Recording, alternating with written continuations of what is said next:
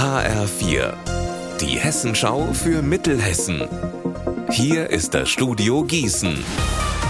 Ich bin Anne-Kathrin Hochstrat. Hallo. Die Stadt Gießen arbeitet mit Laiendolmetschern zusammen, also Ehrenamtlichen, die Menschen ohne oder mit nur wenig Deutschkenntnissen helfen möchten. Der Bedarf ist riesig. Deswegen werden jetzt weitere Laiendolmetscher und Dolmetscherinnen gesucht. Bis zum 6. Februar können sich Interessierte bei der Stadt für einen Dolmetscherlehrgang melden.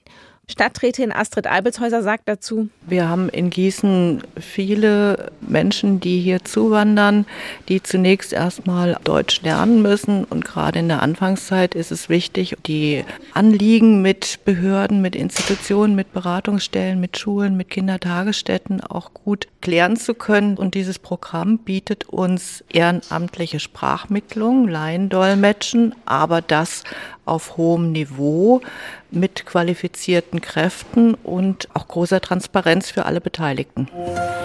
Der Tunnel Frankenhain an der A49 bei Schwalmstadt bleibt in Richtung Süden immer noch gesperrt. Am Sonntag ist ja dort ein Hang abgerutscht und Erde direkt neben die Fahrbahn gefallen. Die Autobahn GmbH untersucht noch immer, warum das passiert ist. Gleichzeitig wird auch geguckt, wie der Hang jetzt gesichert werden kann. Wann der Verkehr in Richtung Gießen wieder rollen kann, ist aktuell nicht klar.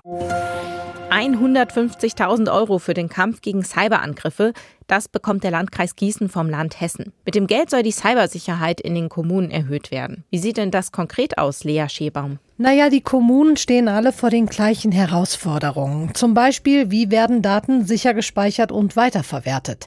Gleichzeitig gibt es immer mehr Cyberangriffe. Das heißt, die digitale Infrastruktur muss laufend aktualisiert und immer und immer wieder angepasst werden, um sicher zu bleiben. Schon im letzten August haben sich die Kommunen hier im Landkreis deshalb zusammengetan. Es gibt gemeinsame Schulungen, Fortbildung und einheitliche Empfehlungen für den Fall, dass es einen Cyberangriff gibt. Und genau für diese Zusammenarbeit Zusammenarbeit gab es jetzt die 150.000 Euro. Unser Wetter in Mittelhessen. Heute zeigt sich die Sonne. Es bleibt trocken und kalt bei 2 Grad in Nidda und 1 Grad in Gladenbach. Die Nacht beginnt klar, später ziehen Wolken auf, es bleibt trocken. Ihr Wetter und alles, was bei Ihnen passiert, zuverlässig in der Hessenschau für Ihre Region und auf hessenschau.de.